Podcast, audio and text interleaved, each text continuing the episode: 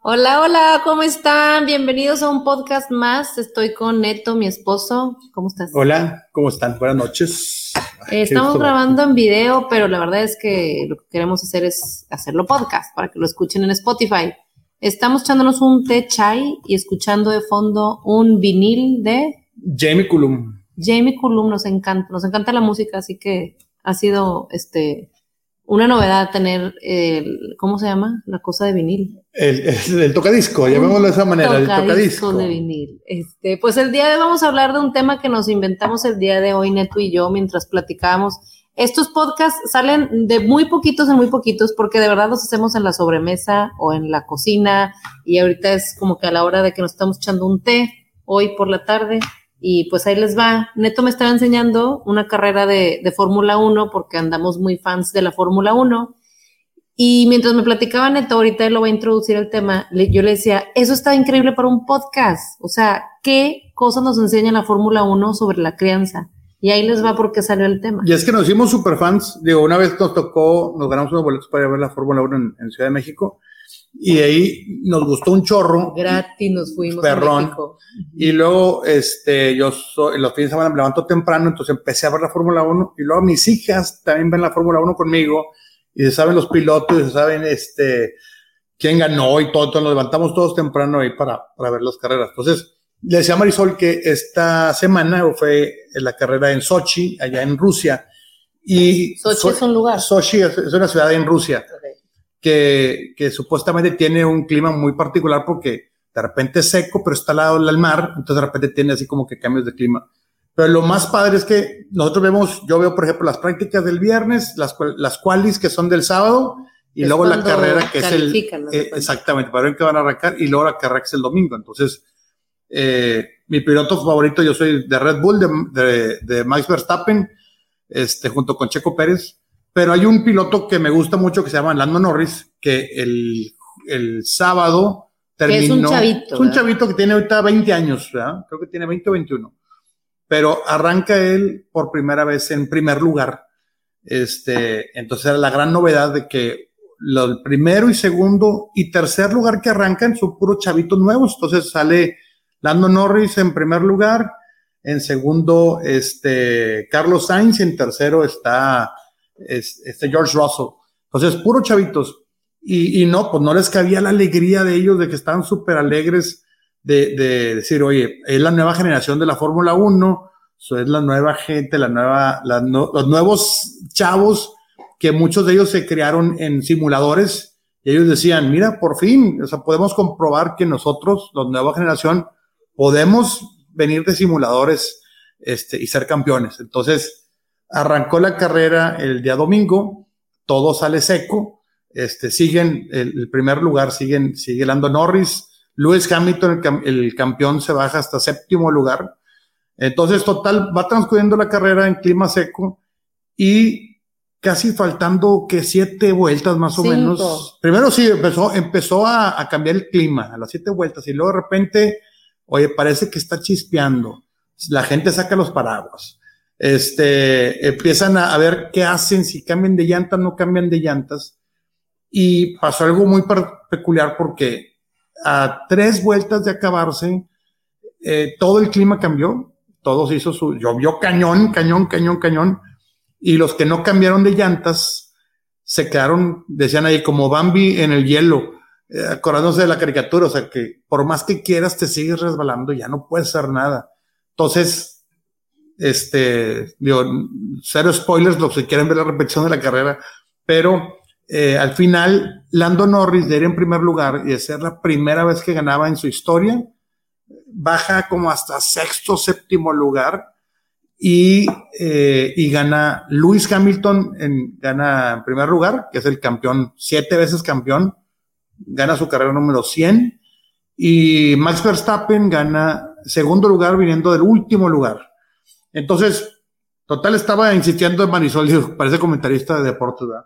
Pero este... no, pero sí, se puso a enseñármelo en video y, Neto hablaba de, me dice, fíjate, las decisiones que se tomaron llegaron a, influir de una manera increíble en, el, en, el, resultado, ¿no? Cuando parecía que Norris era, iba a ganar y estaba a tres vueltas de ganar, le cambia toda la jugada porque llovió, porque tenía que ir a pits, porque X y Y, pero fueron decisiones que tuvieron que tomar en comunicación, piloto, equipo. Y si no confías en tu equipo o si no tienes esa comunicación adecuada, no se logra el resultado. Y ver a un Hamilton ganando su carrera número 100 y verlo tan tranquilo y tan seguro, decíamos, es que tiene un equipazo, tiene un carrazo, él es un gran piloto, pero no, ser, no, no puede ser un gran piloto y tener un equipo eficiente. Y, y tan porque sí, porque al principio lo comentaba porque dije, oye, qué curioso, para mí es todas estas nuevas generaciones donde eh, es, digo, es gente, o chavitos, eh, habémosle 18, 21 años, que vienen muy aguerridos, como también uno fue muy aguerrido, así te arriesgas a todo y de hecho el, inicio de la carrera de cuenta que van todos con todo por, o sea, con no mercy, o sea, contra todo. Entonces, pero cuando hay que tomar decisiones este, ya complicadas, es qué, qué tan importante es la comunicación con tu equipo. Porque pobre Norris, o sea, el sábado la sonrisa no le cabía y el domingo que fue la carrera, pobrecito, estaba llorando, estaba llorando y, el resultado no fue el que esperaba. Y el resultado no fue porque, y aparte porque tuvo varias intervenciones donde su equipo le decía, oye, ¿estás bien? Y, y él decía, sí, no me molestes. Y hubo una de que le dijo, shut up, o sea, cállense, seguro, cállate, así, o sea. Como que se engolosinó, él estaba seguro de lo que iba a hacer y dejó de, de tener la comunicación con el equipo, empezó a tomar decisiones él solo. Entonces, lo queríamos comparar como con las nuevas generaciones y las generaciones con experiencia, refiriéndonos a Norris versus Hamilton, pero luego lo bajamos al tema de la familia. Y yo le decía, híjole, o sea, y, y allá vamos con nuestras cinco cosas que la Fórmula 1 enseña sobre crianza, nos las inventamos, pero a ver si nos vamos a explicar bien. La uno es justo esa, o sea, la comunicación efectiva, que era una de las cosas que decía Neto. Si no tienes una comunicación efectiva, valiendo gorro la carrera, y decíamos, imagínate que el piloto es tu hijo, el carro es su vida y los papás venimos siendo el equipo, el staff, el que se queda en los pits. Nosotros no podemos ir a correr la carrera con el, con el piloto. Y desde ahí guiamos como se requiera. Pero para eso necesita trabajar en equipo. Si no hay una comunicación efectiva, si no hay confianza, se va a complicar mucho el camino. Y es que parece que todo va a ser normal y eso, digo, pues todos sabemos que en la vida nada es normal, la verdad. Siempre va a haber adversidades, va a haber sorpresas, siempre va a haber cosas diferentes. Entonces, ¿cómo en los últimos minutos, imagínense que cada vuelta dura un minuto con 30 segundos, un minuto 50 máximo. Entonces estás hablando que las últimas tres vueltas, que son máximo, faltaban seis minutos después de hora y media de carrera, cambia todo. Entonces, en esos momentos difíciles es quién toma la última decisión y, y, en qué te vas a valer para hacer tu decisión. Entonces yo, yo me pongo también en el papel de papá cuando mis hijas tengan una decisión difícil, ¿qué tengo que hacer para que tomen la decisión correcta? Porque, como decías tú, una es que ellos mismos la tomen como piloto, la otra es que confíes en el carro 100% y digas lo que me traiga la vida o lo que me traiga el carro es lo que voy a hacer. Y lo otro es el equipo que tienes atrás de ti que no aparece tras las cámaras ni tampoco está manejando contigo. Pero ¿cómo haces eso? Entonces, este, le pasó a Hamilton. Hamilton le dijeron cambio de llantas y, dijo ni más, se dio otra vuelta. Entonces el equipo a la segunda vez le dijo box box, o sea, vete a pits. Es, un, o sea, no, no te estoy preguntando, cambia llantas. Y gracias a esa decisión que tomó el equipo, pudieron ganar la carrera. También está mal porque Hamilton también reconocía que no hizo caso a la primera. Norris le tocó donde de verdad habló mal, o sea, shut up y, venimos aquí para quedarnos en la pista. Así muy determinante. Entonces la comunicación del equipo ya no supo cómo hablar con él, o sea, ya no supieron cómo hablar con él. Y aunque le pedían que fuera a pits, dijo, no voy a ir, o sea, no voy a ir. No voy, a, ir, no, porque me falta muy poquito, tres vueltas, ¿verdad? O sea, pero... Entonces como piloto decidió no atender a las indicaciones del equipo, se sintió muy este, ¿Empoderado? de que él podía este, ganar la carrera y acabó en sexto. Entonces, hablamos como número uno, comunicación efectiva va a ser básica y que no nos gane a nosotros como papás. Recordar que somos el equipo, nosotros estamos en las oficinas, en, el PITS, o sea, no podemos salir a correr la carrera del hijo, no podemos salir y, le llovió, les llovió en la carrera y no puedes hacer nada como papás más que esperar y, guiar desde, lo, desde la lejanía, o sea, desde donde te toca estar parado para no entorpecer el proceso que le toca vivir, ¿no? El número dos, nos vamos justo también, te están muy, muy de la mano todos los puntos. El segundo es trabajo en equipo para cosechar triunfos. Sí, por ejemplo, Hamilton cuando ganó ahorita su carrera número 100, lo primero que agradece es a su equipo, porque hay gente que no se ve. Y, lo comparas como papá, y hay muchas veces que como papá no te ves. Nos gusta vernos en los triunfos y cuando nuestro hijo bailó y, este, ganó una medallita y lo que sea. Pero hay muchas cosas que no te ves. Entonces, ese equipo de pits es, hace ese trabajo donde no te ves. Entonces es importante, pues sí, o sea, darle mérito a, ese trabajo que hay atrás. Y fíjate ahorita que estás diciendo eso, me, me, me gusta recordar un libro que se llama It Takes a Village y de lo que trata el libro es de, de, que se necesita una tribu para poder educar a un niño. Antes era más fácil porque vivíamos en tribu. Ahora la crianza es una, la paternidad es muy solitaria. O sea, de pronto la mamá está muy sola, el papá está muy solo y el equipo, no nada más somos los papás, son maestros, educadores, abuelos, tíos, la gente que está detrás de, muchas decisiones que se toman indirectamente muchas veces. Y por eso pensamos que, que si no se hace ese trabajo en equipo, que esté muy consciente el, el, hijo que, cuenta con, con, nosotros, el hijo va a correr sus propias carreras y se va a enfrentar a sus pruebas, pero el equipo nosotros, repetimos, no salimos a pista, solo nos, solo nos comunicamos por los audífonos con el piloto y le estás como eh, guiando, este, ayudándole a, a, a tomar buenas decisiones. Y eso nos lleva al tercer punto que es cómo guiarlo es haciendo preguntas de curiosidad. O sea, necesitamos ¿qué? No, sí se escucha todavía más. Sí se escucha, sí se escucha, sí. Este, hacer preguntas de curiosidad. Fíjate, eso es la pregunta de curiosidad está canijo porque, este, te digo, es, como que, ¿cómo haces? Yo, yo creo, o sea, más bien creemos que, que hay que marcar los sanos límites, ¿no? Como papá. Y fue lo que le pasó a Hamilton. El niño mal creado que no quiso hacer caso a la primera, y a la segunda le, le ponen un estate quieto, le dicen, entras, cambias llantas.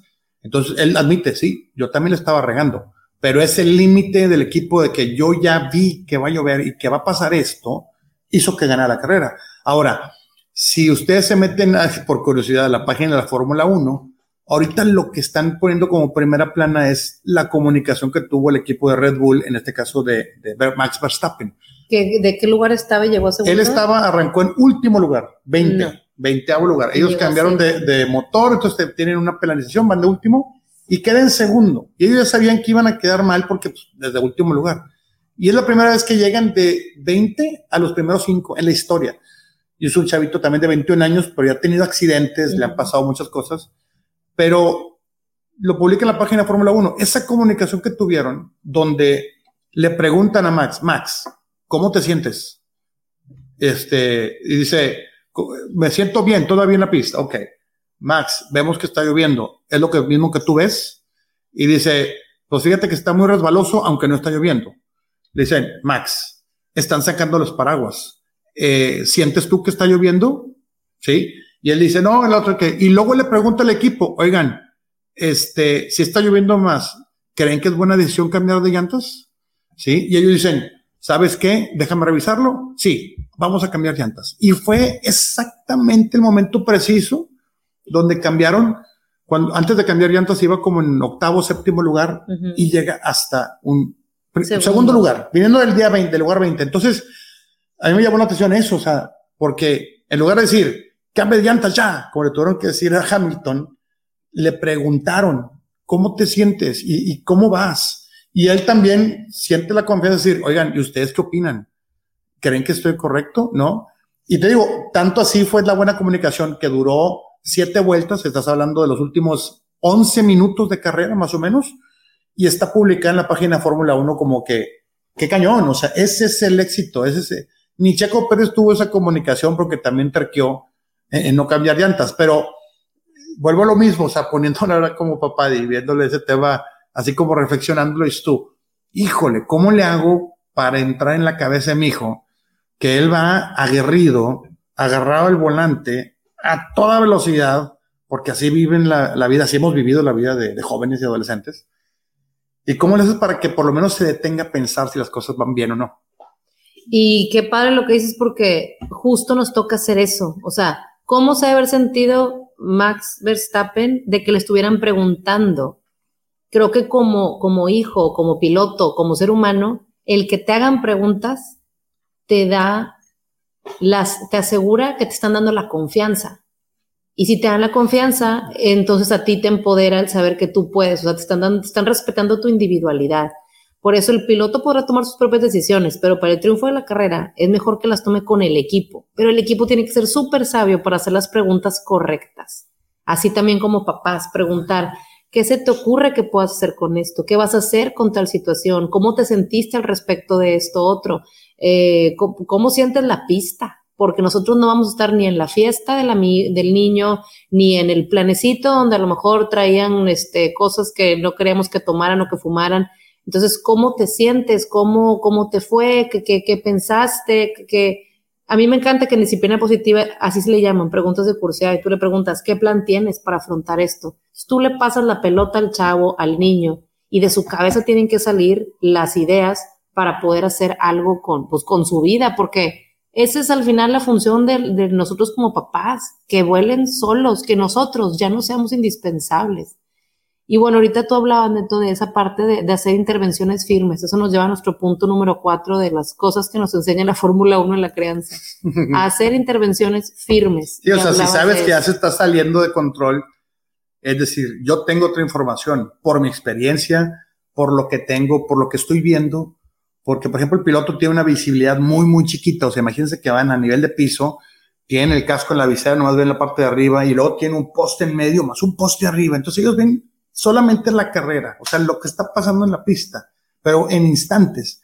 Y un equipo tiene este, imágenes satelitales, imágenes del clima, estadísticas, tienen un chorro de información, la, vida de las llantas. Entonces, como que si ya sabes que va por mal camino, es donde tomo la intervención como tiene que ser, pues para que salga un resultado. Y deja tú que salga un resultado para evitar un accidente y que no, o sea, hay, accidentes fatales, por ejemplo. Entonces vuelvo lo mismo, es, oye, Hamilton, siete veces carrera, este ganador, le dicen, ahorita mismo te metes, o sea, no hay para atrás, ya, ya te saliste una vez de camino, no me hiciste caso la primera vez, a la siguiente hay que hacerlo.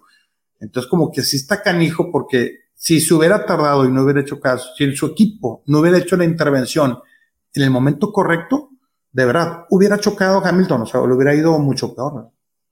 Eso está bien, bien cañón porque pues muchas veces hablamos de, de, darle la libertad al chavo, al niño, acabamos de hablar de hacer preguntas de curiosidad, pero así como dice Neto, pues a veces ellos no están viendo ni quién viene detrás de ellos en la carrera, ni el funcionamiento del motor, ni el pronóstico del tiempo, y, y nosotros pues lo, trae, lo, lo sabemos quizá porque ya sabemos que en Internet hay pornografía, ya sabemos que, o sea, tenemos información que aún no tienen ellos, y de pronto pues la intervención firme va a ser eh, ya no vas a tener el iPad con, con, un password que solo tú conozcas. Necesito tener el password yo, necesito tener el control de ciertas cosas yo. Este, ya, mijito, ya es hora de llevarte quizá a un lugar a que te atiendan de alcoholismo. Y, y, y es bien duro como papás darnos cuenta de, de la intervención firme que se tiene que hacer, pero si no lo hacemos nosotros, ¿quién la va a hacer? Y bueno, esto nos lleva al quinto punto, que es cada equipo tiene objetivos diferentes y este es un muy buen punto que Neto dio como idea. Sí, porque eso salió porque este, desde antes de que empezara la carrera, este, los equipos que son ahorita están peleando por, por el primer lugar son dos, es, por ejemplo Mercedes y, y Red Bull, uh -huh. y están a dos puntos de diferencia peleando el campeonato mundial. Pero hay otros equipos que están peleando el tercer lugar.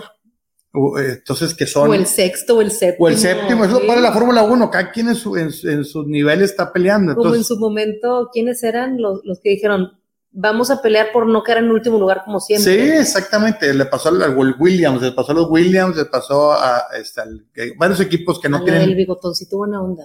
Que no tienen tanto presupuesto, el de Haas también puede ser. está en Netflix la, la, la, la serie de Fórmula 1 que la estamos viendo y está buenísima. Está buena. Pero entonces decían ellos antes, o sea, un día antes de la carrera decían, nuestro objetivo no es ganarle a Mercedes, nuestro objetivo es ganarle a Ferrari en puntos y todo. Ese es el objetivo. Entonces, eh, de repente, claro, estas carreras, estás compitiendo, eres competitivo 100%, y dices tú, le puedo ganar a Hamilton, les puedo ganar el número uno, pero se pierde el objetivo, porque de hecho, en este caso, Ferrari quedó en tercer lugar, terminó el podio, en el podio, este, y perdieron totalmente el objetivo por ganar la carrera. O sea, es lo que digo, qué padre, qué padre es ganar, qué padre es el primer lugar, qué padre que tiene un trofeo, un reconocimiento.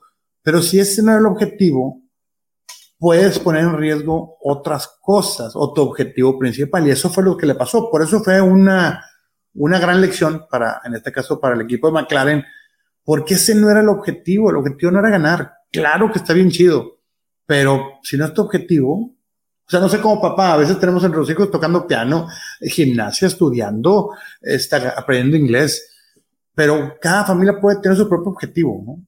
Claro, y es como cuando dicen, no voltees a ver el jardín del, del de al lado, que crees que está más verde, y, y realmente el objetivo quizá no sea ese, o sea, cuando pensamos en, en estrategia o en objetivos es, para un equipo de, de Fórmula 1, es lo mismo para una familia. Generalmente vemos y, nos ayuda mucho, digo, irónicamente, el Instagram o el Facebook para decir, ay, mira, ellos están haciendo esto, ay, lo tienen clase de tal, ya ganó el premio, se fueron de vacaciones, hicieron tal cosa, están en tal escuela y de pronto el estarnos comparando no nos deja ver el plan de familia que tenemos nosotros. Quizá no está entre tu plan estar en tal colegio, y te fuiste con la corriente. No está en tu plan este, irte a vivir otro, a otra ciudad como se fue tu comadre. Entonces de pronto es bien bonito saber que cada equipo, cada familia es una receta diferente y tiene objetivos y necesidades diferentes. Quizá el objetivo para una familia con un niño con autismo es lograr escucharlo hablar. Imagínate.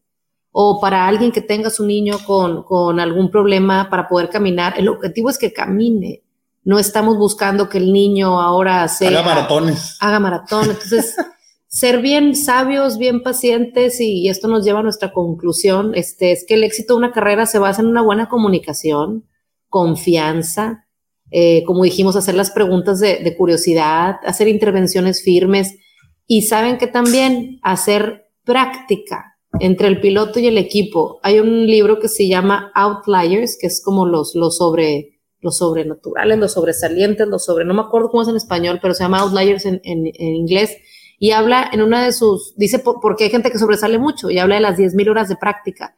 Entonces, que cuando quieres hacerte el mejor pianista, el mejor futbolista, necesitas 10.000 horas de práctica. ¿Qué tal que nos hacemos 10, o que nos hagamos especialistas en nuestra familia? Pues hay que empezar con las 10.000 horas de práctica, 10.000 horas de práctica de comunicación efectiva, de confianza, de hacer preguntas, empecemos hoy con esta práctica de comunicación eficaz y seguramente vamos a ver los frutos en, cada año que vayamos practicándolo más. Y pues sí, aprendimos algo de la Fórmula 1.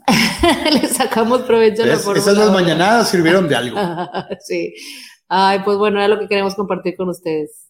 Ahí lo pueden ver en podcast, síganos en Instagram, en Facebook, en todas nuestras redes sociales y, ahí nos los estamos viendo. Gracias. ¿Con qué te vas? Nada, pues nomás que qué chido, qué padre que, podamos encontrar temas en cosas este, del día a día. O sea, yo creo que no tienes que hacer cosas extraordinarias para, para, pues hacer una mejora. Entonces, eh, yo creo que vale la pena. En este caso, por ejemplo, te digo, eh, la comunicación efectiva fue lo que yo más aprendí de eso y por eso este, estaba tan terco con platicar ese tema porque sí dije, deja tú las carreras, es una enseñanza, ¿verdad?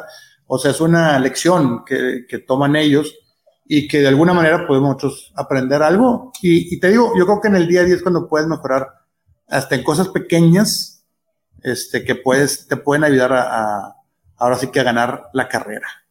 Así es, pues muchas gracias Neto por tu tiempo. Nos vemos pronto en algún otro podcast que hagamos juntos y síganos como en Instagram estamos como familiaviva.mx, en nuestra página también y estos podcasts se encuentran en Spotify, eh, también en Familia Viva. Ahí nos Pasen buena semana. Hasta luego. bye. bye.